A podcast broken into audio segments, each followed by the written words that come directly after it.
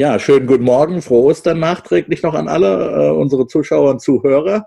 Äh, das ist die 18. Ausgabe des Corona, Coronomics Podcasts. Ähm, und wie schon angekündigt, haben wir einen ganz besonderen Gast heute mit Ben Moll. Und das Thema äh, der Sendung wird ähm, äh, Corona, die Coronomics und ihre Auswirkungen auf die Ungleichheit ganz allgemein sein. Und im Speziellen äh, wollen wir zunächst mal über ein Papier reden, äh, das Ben schon relativ schnell vorgelegt hat mit Co-Autoren. Also Ben wird uns das ein bisschen erzählen, wird euch das ein bisschen erzählen. Und nämlich ein, ein Hank, sogenanntes Hank-Sir-Modell. Also was ist das? ist ein, ein, ein Hank ist einer der Standardmodelle in der modernen Makroökonomik, die eben über Ungleichheit, das über Ungleichheit sprechen lässt, weil es heterogene Agenten, deshalb der Name Hank, äh, äh, hat. Äh, ansonsten der NK-Teil ein, ein, sozusagen ein Standard makroökonomischer Teil ist. Ähm, und jetzt äh, das mit einem SIR-Teil, das heißt einem epidemiologischen Teil, äh, angereichert wurde. Also, und da wollen wir ein bisschen mehr lernen. Ganz herzlichen Dank, Ben, dass du dabei bist. Äh, ich freue mich schon. Ja, guten Tag zusammen, auch meinerseits. Willkommen, Ben. Gut, dann schieß einfach mal los, Ben. Äh, erzähl uns ein bisschen, was ihr da genau macht. Ähm, und dann kommen wir schon zum Thema Ungleich Ungleichheit, denke ich, äh, später. Ja. Auf jeden Fall, ja, super. Hallo, ihr beiden. Äh, ganz herzlichen Dank, dass ich äh, heute dabei sein darf. Ähm, also genau, ich habe mir mit, äh, mit äh, Greg Kaplan an der University of Chicago und Gianluca Violante da zusammen Fragen gemacht über, über die Auswirkungen des Virus auf äh, nicht nur die Volkswirtschaft, sondern eben auch die Ungleichheit. Also die große Frage ist natürlich, wie können wir äh, möglichst viele Leute Leben retten, aber gleichzeitig den Schaden für die Wirtschaft minimieren. Also ich glaube, so ziemlich die Frage äh, eurer ganzen Podcast. Ähm, und äh, insbesondere ist äh, die Frage für die Wirtschaftspolitik natürlich, äh, je nachdem, was man für Gesundheitspolitik macht, was für eine Wirtschaftspolitik sollte man am besten damit kombinieren, also was für Steuerpolitik, was für Geldpolitik, was für Hilfspakete sind am sinnvollsten, ähm, aber auch, äh, denke ich, inzwischen, was für Exit-Strategien äh, machen Sinn, wie könnte das ausschauen, welche Sektoren sollte man als erstes aufmachen und so fort. Und was unser Ausgangspunkt dabei ist, ist, dass äh, wir uns nicht nur um die Volkswirtschaft aus der Makroperspektive Sorgen machen sollten, sondern insbesondere auch äh, die Verteilungseffekte der Krise anschauen sollten. Und äh, die gibt es zwar auch in, in, normalen Rezessionen, aber in diesem Fall sind sie, denken wir, noch äh, stärker als normal. Ähm, insbesondere trifft die Krise manche äh, Haushalte oder Arbeiter viel härter als andere. Und äh, insbesondere jetzt, wo wir alle zu Hause bleiben müssen, ähm, trifft es halt manche Branchen und somit manche Berufsgruppen viel härter als andere. Zum Beispiel Branchen wie Restaurants oder das Reisegewerbe äh, sind viel härter betroffen, wodurch eben dann auch äh, Kellner, sagen wir mal, sehr betroffen sind oder andere Berufe wie Taxifahrer oder Schuhverkäufer und so. Und äh, das Interessante ist ja, wenn ich da mal einhaken darf, ist ja vielleicht, dass das auch, ich meine, das ist ja auch in der normalen Rezession so. Ne? Also wir kennen ja den typischen Fakt, äh, dass typischerweise das verarbeitende Gewerbe, das produzierende Gewerbe härter betroffen wird als die Dienstleistungsgewerbe, also ganz extremer Fall. Professoren sind eigentlich nie betroffen, das Erziehungsgewerbe in der, in der, in der, in der Rezession. Ne? Wir machen einfach weiter. Ähm, äh, das, wir machen zwar jetzt auch weiter, wobei das schon ein bisschen anders aussieht, ne? aber im, im Allgemein ist das Erziehungsgewerbe natürlich schon betroffen. Klar, das ist aufgrund der Kontrakte äh, haben die jetzt keine Arbeitslosigkeit in dem Sinne, aber das soll ja auch nur als Beispiel dienen, ähm, äh, wo das, es gibt ja viele Service, Dienstleistungsbereiche, wo das eben nicht der Fall ist. Also wie gesagt, das gibt das gibt es eigentlich immer, aber das Interessante ist ja, dass das vielleicht möglicherweise dieses Mal ganz andere äh, Typen von Berufen sind. Ne? Genau, genau, genau. Ich sage es nach, nachher nochmal äh, später genauer, wie wir darüber äh, nachdenken, also was, was für Dimensionen an Berufsgruppen wir da unterscheiden. Aber genau, wir denken, dass es äh, ein bisschen anders ist als normal. Zum Beispiel kommt es halt darauf an, wie gut man von zu Hause arbeiten kann und solche Sachen, was mhm. jetzt normalerweise nicht äh, so wichtig ist in der Rezession. Genau. Ähm, aber allgemein denken wir eben halt, äh, dass man, wenn man über die makroökonomischen Konsequenzen äh, des Virus nachdenken äh, will, dann muss man solche äh, Verteilungseffekte mit einbeziehen in diese Kalkulation. Und äh, da diese Krise quasi einmalig ist und es dann nicht wirklich irgendwelche historischen äh, Datensätze gibt, ähm, oder wo man sagen kann, so war das damals im Land X und wir können daraus lernen, äh, haben wir äh, und, und wir auch uns unterschiedliche Szenarien überlegen wollen und die quasi durchdenken wollen, haben wir ähm, halt so ein Modell entwickelt, ein volkswirtschaftliches Modell, das wir dann benutzen können, um äh, gleichzeitig quasi verschiedene Verlaufe der Pandemie zu simulieren und auch äh, verschiedene das, das, Verhalten der Volkswirtschaft und insbesondere die, dieser Verteilungseffekte äh, zu durchdenken. Und technisch, wie du schon gesagt hast, Rudi, ist es eben so ein, ähm, ein, ein Hybrid von einem epidemiologischen Modell, äh, nämlich einem sogenannten SIR-Modell und einem Makromodell, äh, mit dem wir äh, viele Erfahrungen haben. Und Christian hat auch zum Beispiel äh, gute Arbeit mit solchen Modellen gemacht. Ähm, so ein Heterogeneous Agent äh, New Keynesian Modell, wo halt insbesondere die Heterogenität der Haushalte im Vordergrund steht und man eben über solche Verteilungsfragen äh, äh, nachdenken kann. Und was eben diese Berufsgruppen äh, angeht, also wir haben das jetzt so konzeptualisiert, erstmal, dass es da zwei wichtige Dimensionen gibt. Ähm, die erste ist, äh, in welcher Branche arbeite ich? Ähm, und ist diese Branche direkt betroffen äh, von der Krise. Ähm, zum Beispiel Restaurants oder Reiseveranstalter äh, sind natürlich sehr betroffen, äh, wenn, wenn keiner mehr aus dem Haus geht, ähm, während eben, keine Ahnung, Softwareunternehmen oder, äh, oder andere Betriebe vielleicht nicht so betroffen sind. Das ist die erste Dimension. Die zweite Dimension ist, wie gut kann ich meine Arbeit von zu Hause machen? Ähm, und zum Beispiel gibt es da eben äh, Berufe wie äh, Taxifahrer oder Schuhverkäufer oder Kellner auch, äh, die man halt gar nicht von zu Hause machen kann, aber auch Autoreparatur oder sowas. Ähm, während eben solche Sachen, wie wir machen, ähm, kann man eigentlich ziemlich gut von zu Hause machen, wie man ja eben äh, daran merkt, dass wir hier gerade einfach auf Zoom reden. ähm, also mehr oder weniger. Auf jeden Fall äh, ist es weniger hart als, als, als für jemand, der, äh, der eine Autoreparaturwerkstatt hat. Und was wir halt dann denken, ist quasi, dass diese zwei Dimensionen zusammen interagieren und dass es quasi manche Berufsgruppen gibt, eben Kellner, die sind sowohl in Branchen, die äh, sehr betroffen sind, als auch, dass sie ihre Arbeit nicht von zu Hause machen können. Es gibt andere Branchen, äh, sagen wir mal Reiseveranstalter, äh, die könnten eigentlich ihre Arbeit ganz gut von zu Hause machen, ähm, übers Internet und so, aber keiner will mehr reisen und deshalb sind sie auch betroffen. Und dann schauen wir uns halt äh, nach diesen Dimensionen quasi die, die, die, die Berufe an. Dann gibt es noch eine andere Dimension, da arbeiten wir gerade, nämlich sind es quasi Essential ähm, äh, Berufe, also ähm, Leute, die im Krankenhaus arbeiten oder äh, die im Supermarkt arbeiten. Und dann muss man sich halt eben überlegen, wer am meisten betroffen ist. Und dann das andere, was wir wichtig finden, ist, ähm, wie viele Ersparnisse haben äh, die Leute in diesen verschiedenen Berufsgruppen typischerweise. Weil wir wissen, dass Ersparnisse natürlich wichtig sind, um äh, so ein, so ein, wenn, wenn dein Einkommen einbricht, das abzufedern. Äh, wenn du, äh, wenn du ein Fußballspieler bist, dann äh, bist du vielleicht auch in einer Branche, die quasi, äh, ähm, wo man sozial interagiert, weil man ins Fußballstadion gehen muss und man äh, kann es auch nicht gut von zu Hause machen, aber du hast halt eine Million auf dem Konto, dann ist es nicht so schlimm. Während wenn du ein Kellner bist und du hast nur 500 Euro auf dem Konto, dann hast du halt ein Problem und hast äh, und kannst es nur kurze Zeit überbrücken. Ja, wenn, so ich, machen, wenn, wenn ich gerade nochmal einhaken darf, du hast da gerade schon noch ein Stichwort genannt, sozialer Konsum. Ähm, denn genau, du hast ja bisher äh, von den Berufsgruppen gesprochen, also die sozusagen so eine, so eine Zwei-Felder-Matrix eingeteilt. Aber das hat ja ein Korrelat sozusagen auf der Konsumseite, ne? dass ihr, wenn ich mich richtig, richtig erinnere, ich kann jetzt gestehen, dass ich das Modell schon mal gesehen habe, auch vorher, ähm, wenn ich mich recht erinnere, sozusagen modelliert ihr dann auch auf der Konsumseite, ne? Äh, äh was, was, was wir so noch nicht gesehen haben, glaube ich. Also ich habe es noch nicht gesehen im makroökonomischen Modell vorher, dass wir natürlich haben wir haben Durables und Non-Durables und solche Sachen, das haben wir schon immer gehabt, aber, aber so die, die Idee der Unterscheidung zwischen sozialem Konsum und nicht sozialem Konsum. Ne?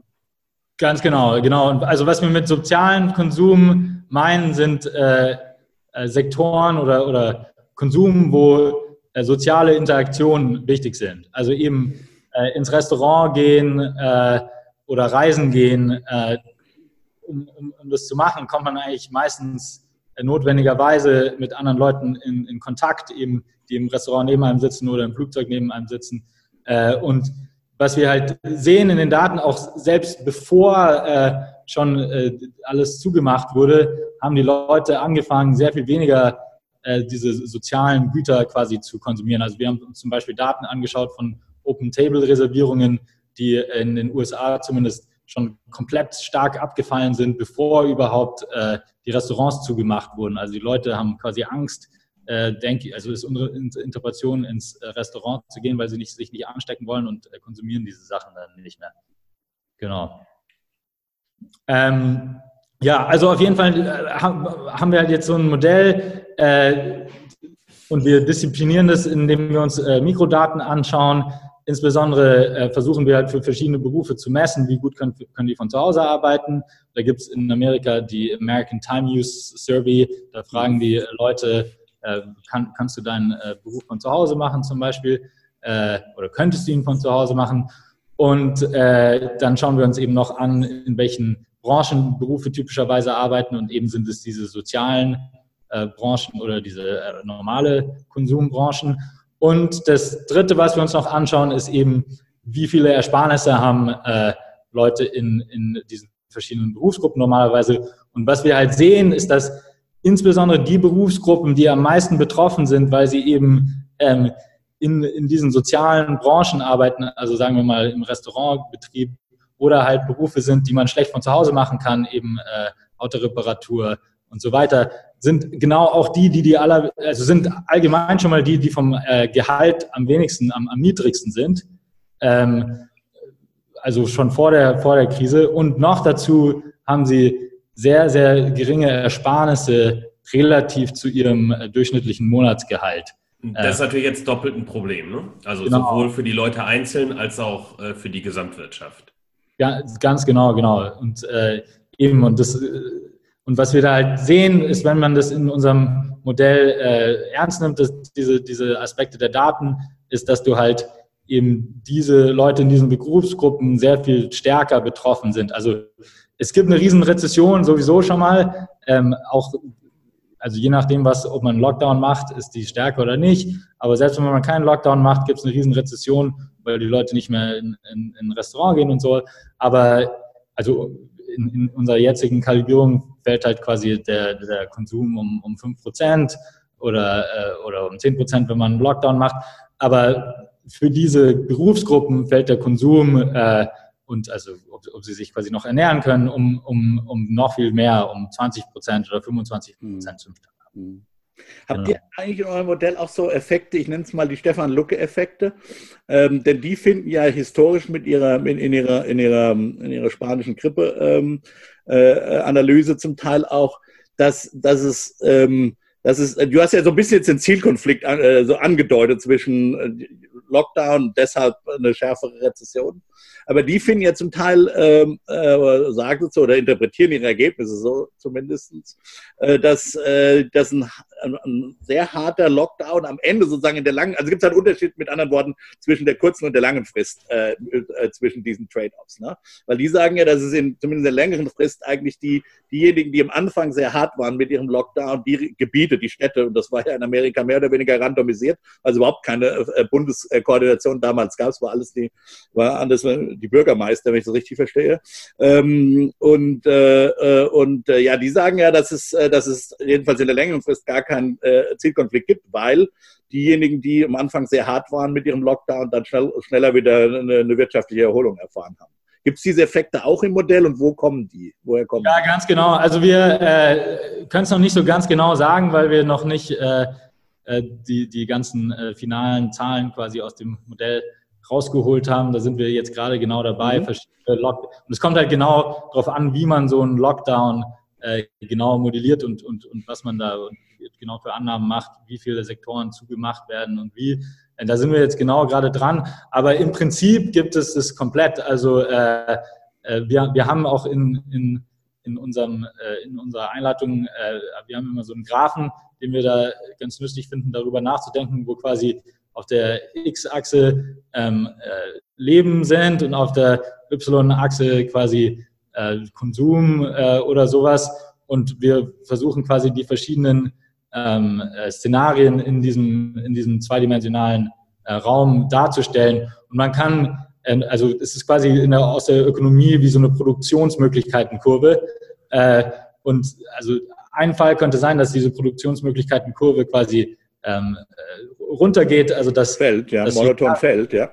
dass, dass, äh, dass je mehr äh, man Leben äh, äh, rettet, desto größeren Schaden an der Wirtschaft man hat. Aber das muss überhaupt nicht so sein. Also konzeptionell kann es auch äh, Teile der Kurve geben, die äh, quasi äh, ansteigen. Ähm, und insbesondere ein Szenario wäre, und da haben wir auch eben ein bisschen Indizien für, dass das durchaus der Fall sein könnte, ist, dass äh, wenn man nichts macht, ähm, haben die Leute so viel Angst, genau. äh, dass sie nicht mehr äh, ins Restaurant gehen oder äh, nicht mehr zur Arbeit gehen und sich nicht sicher fühlen. Und dann hast du sowohl eine Riesenrezession als auch viele tote Leute.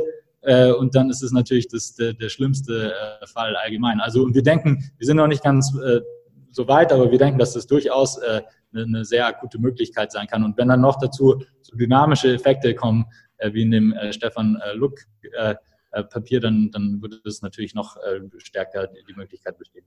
Ich meine, in die Richtung sehen wir ja auch äh, Dinge, die sich, die sich bewegen. Ja? Viele Betriebe äh, haben zugemacht, äh, beziehungsweise in Kurzarbeit gegangen, weil sie wissen einfach, ihre Arbeitnehmer würden ansonsten nicht zur Arbeit kommen, ähm, weil sie einfach zu große Angst haben, äh, ihre Tätigkeit auszuüben. Es ist ja gar nicht so, äh, dass äh, zumindest hier in Deutschland wir so einen umfangreichen Lockdown tatsächlich haben. Wir haben ja nur wir haben viele Geschäfte geschlossen und Restaurants sind geschlossen, ist klar, aber zum Beispiel das VW zu hat, äh, hat dann ja. was mit Zulieferern zu tun und hat was, was damit zu tun, dass sie noch nicht ihre Produktion organisieren können in einer Art und Weise, äh, dass die Arbeitnehmer nicht gefährdet werden. Äh, aber grundsätzlich dürften die ja prinzipiell arbeiten. Ja, ja. Nee, ja das ist genau. interessant. Also das ist interessant. Da wollte ich genau jetzt mit euch auch noch diskutieren. Vielleicht auch die verschiedenen Erfahrungen. Wir sitzen ja in drei Ländern, sollten wir vielleicht auch sagen. Ben ist uns aus äh, London zugeschaltet. Ähm, äh, das ist ja ganz interessant. Also ich, wenn ich zum Beispiel an dein Auto, an deinen Automechaniker denke, ja, im Grunde genommen gibt es nämlich auch keinen Grund, warum der nicht arbeiten sollte. Und der hätte ja vielleicht auch Arbeit. Äh, ist so, nicht klar, ob der in Michigan arbeiten darf, ehrlich gesagt, zum Beispiel. Ähm, also ich also gestehe in, Deutschland, ich, in Deutschland darf der arbeiten, ich, aber ich, ich hatte mein Auto auch in der ich hatte mein Auto auch in der Werkstatt. Also er hat er hat wohl gearbeitet, ob das legal war, bin ich mir gar nicht mehr so sicher. Ähm, aber das gibt eigentlich keinen Grund, dass der nicht arbeitet. Ja, da kann man ja Social Distancing Maßnahmen äh, ganz leicht ähm, äh, implementieren. Ein anderes Beispiel, da weiß ich es tatsächlich. Mal, äh, ich hatte äh, kleine Anekdote, aber die hilft ja manchmal, äh, Dinge zu äh, äh, erleuchten.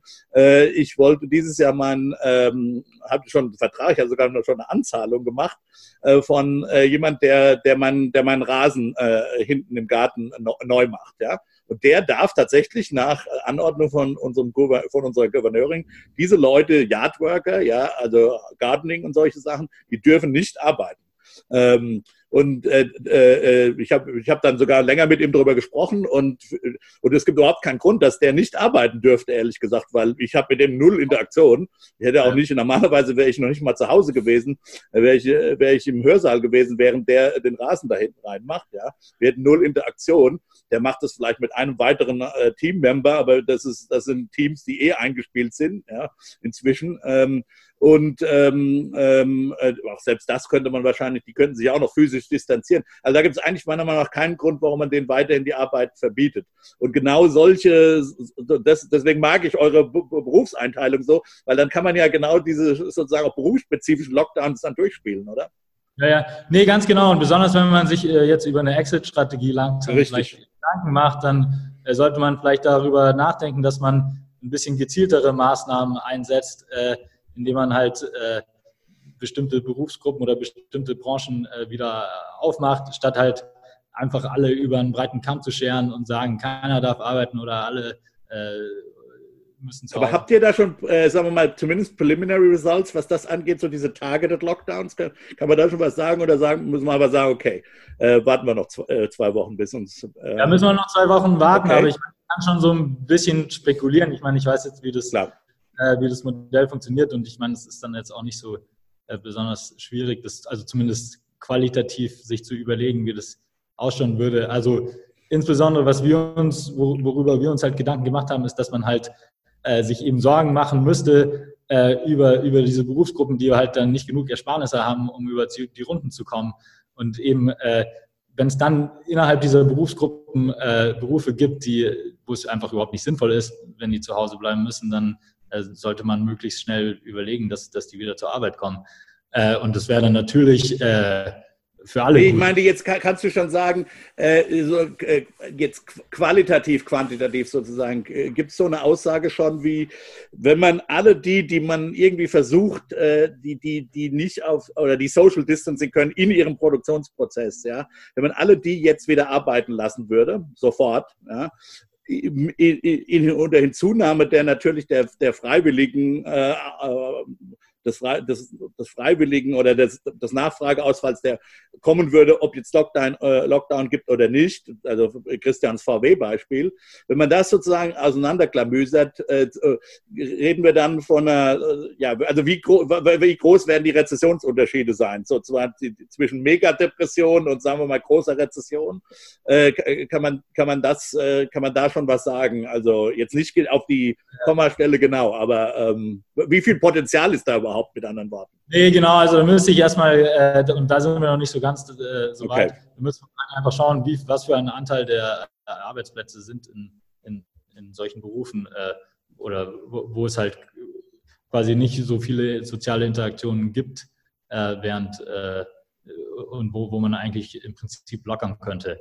Und dann müsste man auch noch eben überlegen, wenn man da halt dann Fehler macht, das könnte man natürlich auch schon riskieren, dass, dass die Infektionswelle wieder hochgeht, nachdem man die Kurve gerade runtergekriegt hat, mhm. muss man natürlich auch sehr vorsichtig sein, dass man das, äh, dass man das nicht übertreibt oder da eben äh, Fehler begeht und also es ist eine, ist eine, ist eine äh, feine Balance, würde ich sagen. Hammer und Dance, Klar. ja gut. Da kommt, da kommt, Philipp, da kommt Philipps Idee der, der regionalen Variation, erstmal das regional auszuprobieren äh, mit den Spielen. Ne? Klar, und Test natürlich. Also, ist klar, ja. Dass man testen kann. Also unsere Produktionsmöglichkeitenkurve, äh, was wir denken, haben wir jetzt noch nicht ausprobiert, aber wir denken halt, dass man die quasi einfach ganz einfach nach außen äh, äh, shiften könnte, quasi, indem man einfach mehr testet und dann halt äh, die Leute in Quarantäne schickt, die krank sind, statt halt alle. Äh, dadurch könnte man, glaube ich, auch sehr leicht äh, ziemlich, ziemlich viel sowohl Leben als auch äh, Wirtschaft äh, retten. Mhm. Jetzt, jetzt ja. lass uns vielleicht mal einen Schritt weitergehen. Das ist eine total wichtige Dimension von Ungleichheit. Es gibt halt manche Leute, die sind stärker betroffen wegen ihrer Branche, wegen der Tätigkeit, die sie haben. Und da spielt natürlich auch die Wirtschaftspolitik unmittelbar rein. Aber wo seht ihr denn äh, jetzt vielleicht Ungleichheit sich entwickeln über die ganz kurze Frist, über die unmittelbare Betroffenheit von Quarantänemaßnahmen hinaus? Also da liefern diese Modelle ja durchaus auch was, weil sich natürliche Realzinsen bewegen, äh, etc. Ich meine, wir haben jetzt auch ähm, äh, Ausweitung von Staatsbudgets in bislang ungeahnten Ausmaßen, äh, Deficit Spending. Ähm, das sollte Dinge auch vielleicht bewegen, oder? Was sagt, habt ihr dazu schon Ergebnisse? Nee, absolut. Also haben wir jetzt auch noch nicht äh, so genau angeschaut. Also wir sind jetzt erstmal auf den Short Run quasi fokussiert, äh, weil da, glaube ich, die, die größten äh, Sorgen sind. Aber natürlich, also, und du hast ja auch ein, ein nettes Papier, wo man äh, sich solche Sachen anschauen kann. Ähm, klar, wenn dann jetzt irgendwie äh, die Staatsverschuldung äh, stark hochsteigt, ähm, würde man denken, dass die, äh, dass die Zinsen betroffen sind und dann, dass das auch Unverteilungseffekte äh, dadurch gibt. Also diese Modelle, diese Hank-Modelle sind quasi ursprünglich dazu entwickelt, sich genau solche Sachen zu überlegen. Also wenn wenn die Zentralbank die Zinsen senkt, äh, was für Umverteilungsmodelle hat, äh, Effekte hat es, ähm, wenn dann die Arbeitseinkommen hochgehen und so. Also das können, werden wir uns auf jeden Fall ja, ja.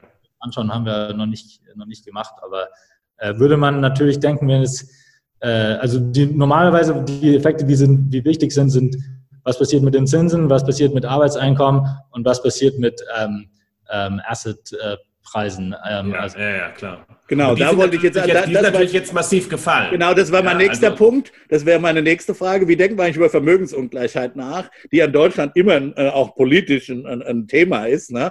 Äh, auch vorher schon, ja, Rede von Vermögensteuer und so weiter, also Vermögensungleichheit.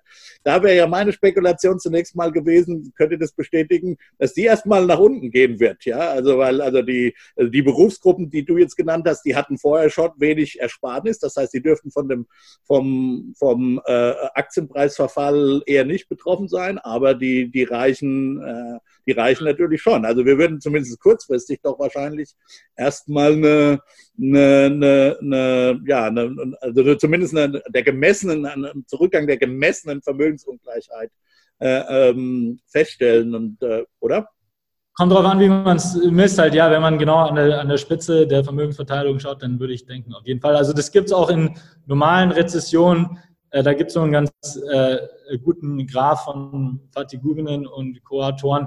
Die schauen sich äh, die verschiedenen äh, Perzentile der, der äh, Einkommensverteilung an und dann äh, die Veränderung des Einkommens in einer typischen Rezession. Und das ist so ein invertiertes U. Also das Einkommen, die Einkommen fallen am meisten ganz unten und ganz oben. Mhm. Und ganz unten fallen sie am meisten, weil halt eben Leute arbeitslos werden und äh, äh, dann ihr, ihr, ihr, ihr oder ihr einfach nur, äh, nur noch Teilzeit arbeiten können. Und ganz oben ist genau der Grund, dass halt äh, die Kapitaleinkommen runtergehen äh, und auch das, das Vermögen. Also dann kommt es natürlich dann immer genau darauf an, wie man Ungleichheit misst, wenn man solche nicht linearen äh, Effekte Klar. hat.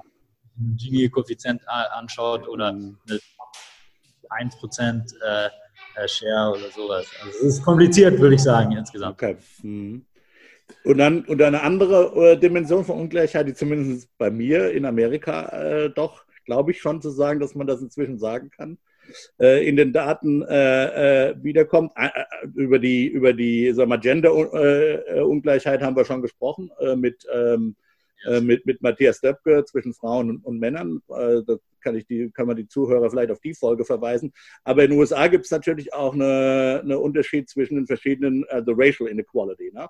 Äh, also, äh, nur, nur anekdotisch kann man jetzt schon sagen, also in meinem, in meiner, in meinem County, also in meinem Kreis, wo ich wohne, sind äh, ungefähr nicht ganz 50 Prozent der Hospitalisierungen von Corona sind äh, bei Afro Afroamerikaner die aber nur 12 Prozent der, der Bevölkerung in dem Kreis ausmachen. Und das scheint ein amerikaweiter Trend zu sein, wenn ich, wenn ich, mir, wenn ich das so zumindest anekdotisch äh, die, die, die, die Nachrichten. Ähm, und, die, und das sind natürlich Bevölkerungsgruppen, die oft in, auch äh, sozusagen kovariieren mit denen, mit denen, die du genannt hast. Also die arbeiten in, in den Berufen, die, die betroffen worden sind, die wenig Ersparnis haben, das wissen wir. Äh, und die vielleicht auch deshalb, aber jedenfalls oft Ko Komorbiditäten haben, also Diabetes, äh, Bluthochdruck etc. Ne? Also, genau, ich habe äh, hab gestern einen äh, Vortrag von Angus Deaton gesehen, der hat das äh, ganz gut zusammengefasst, der hat quasi gemeint, dass äh, ähm, ärmere Haushalte sind äh, entweder von ihrem Leben betroffen oder von ihrer Lebensgrundlage her. Mhm. Also entweder sind ärmere Haushalte in, in Amerika zumindest oft in Berufen, die äh, quasi essential sind, eben sind U-Bahn-Fahrer oder, oder genau. Müller ja. arbeiten im Supermarkt, wodurch sie dann äh, sich einem höheren Risiko äh, der Corona-Infektion aussetzen und dann eben eine höhere Sterblichkeitsrate haben. Oder sie sind nicht äh, essentiell, sondern eben, was wir äh, äh, äh betonen halt in diesen Berufen, die man schlecht von zu Hause machen kann und diese sozialen äh, Berufe oder eben arbeiten als Kellner oder, oder, Taxifahrer oder sowas und verlieren dann halt eben ihren Job und ihre Lebensgrundlage und äh, sterben dann zwar nicht, aber haben dann eben äh, ein Problem, weil das Einkommen wegfällt. Und, Gut, aber die haben natürlich auch vorher schon eine höhere Infektionswahrscheinlichkeit, dadurch, ja, dass ja, sie genau. in bestimmten äh, Berufen tätig sind. Genau. Aber ich glaube, wir sollten so langsam zum Schluss kommen. Ganz herzlichen Dank meinerseits äh, an Ben. Ich denke, es war Danke auch von mir, war sehr gut. Folge. Ja. Ähm, morgen machen wir weiter mit Justus Haukapp. Da werden wir über Wettbewerb reden, äh, wenn ich das richtig auf meinem Zettel hier sehe. Und Cannabis. genau, äh, das hilft ja auch beim Zuhausebleiben. Richtig. Also. Okay. Also vielen Dank euch, dass ich danke, dass ich dabei sein sollte und äh, finde ich wirklich super, dass ja. ihr das Vielen Dank. Super. Ben. Bis morgen. Bleibt gesund. Also, bis dann. Tschüss. Ciao. Danke.